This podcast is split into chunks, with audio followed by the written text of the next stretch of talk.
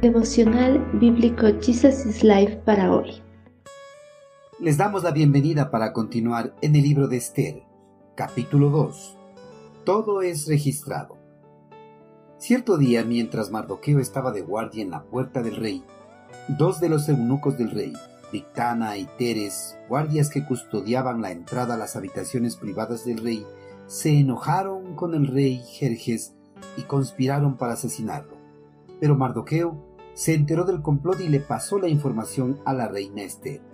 Entonces ella se lo contó al rey y le dio el crédito a Mardoqueo por la noticia. Cuando se hizo la investigación y se confirmó que lo que decía Mardoqueo era cierto, los dos hombres fueron atravesados con un poste afilado. Todo el suceso quedó registrado en el libro de la historia del reinado del rey Jerjes. Mardoqueo era un funcionario de rango medio en el gobierno en la corte persa. A sus antepasados los habían llevado al cautiverio el imperio babilónico hacía 120 años. Mardoqueo había tenido bajo su cuidado una sobrina huérfana, nacida durante el destierro. El nombre de su sobrina era Esther. En cierta ocasión, durante su guardia, Mardoqueo accidentalmente escuchó la conspiración de dos de los sirvientes directos del rey. Las conspiraciones y las luchas por el poder eran comunes en la corte persa. En realidad, Jerjes sería finalmente asesinado como resultado de una conspiración. Esta conspiración secreta de los dos sirvientes contra la vida del rey Jerjes probablemente se suscitó como venganza por el divorcio con la reina Basta, en cuyos intereses y por cuya instigación puede ser que hayan obrado estos eunucos.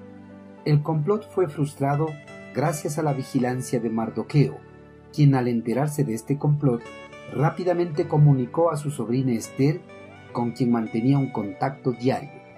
Esther a su vez informó al rey del complot contra su vida y le dio el crédito de la información a Mardoqueo, el guardia del palacio. Tras la información del complot, el rey Jerjes ordenó a los comandantes de su guardia realizar las investigaciones pertinentes y dar con los responsables de planificar un atentado contra su vida. Tras realizar los peritajes, se confirmó que la información proporcionada por Mardoqueo era cierta. Las personas culpables del complot fueron sentenciadas. Los dos sirvientes del rey fueron atravesados con un poste afilado. Una ejecución muy acorde a la costumbre persa contra los conspiradores de la corona. Los causantes del complot fueron ejecutados pero la fidelidad de Mardoqueo a la corona persa pasó inadvertida. Mardoqueo no recibió ninguna recompensa inmediata por prevenir al rey acerca del complot que se fraguaba en su contra, sino que debió esperar algún tiempo para recibir su recompensa. Los servicios de Mardoqueo, al revelar el complot, fueron debidamente registrados en los anales de la corte. Este registro vino a ser después ocasión de la elevación de Mardoqueo al lugar de poder e influencia para el cual en la proporción de los intereses nacionales de los judíos le destinó la divina providencia. Queridos hermanos, con regularidad, las personas hacen cosas en favor de otras, esperando ser recompensadas, pero cuando la recompensa no llega, se frustran y reniegan contra la persona que no les recompensó. Mardoqueo no esperaba ser recompensado cuando reveló el complot contra el rey Jerjes, pero su labor fue recompensada después de algún tiempo, porque sus acciones en favor del rey habían quedado registradas en los anales de la corte.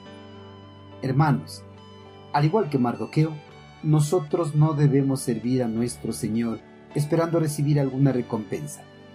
Debemos servir porque Él es nuestro Dios y merece nuestra total obediencia y servicio. Cabe recalcar también que el Eterno Creador lleva registros de todas las actividades que hacemos para expandir el mensaje de la salvación y la vida eterna. Aunque nuestro servicio pueda ser sin interés, podemos tener la certeza de que nuestro Señor nos recompensará por nuestra fidelidad y servicio.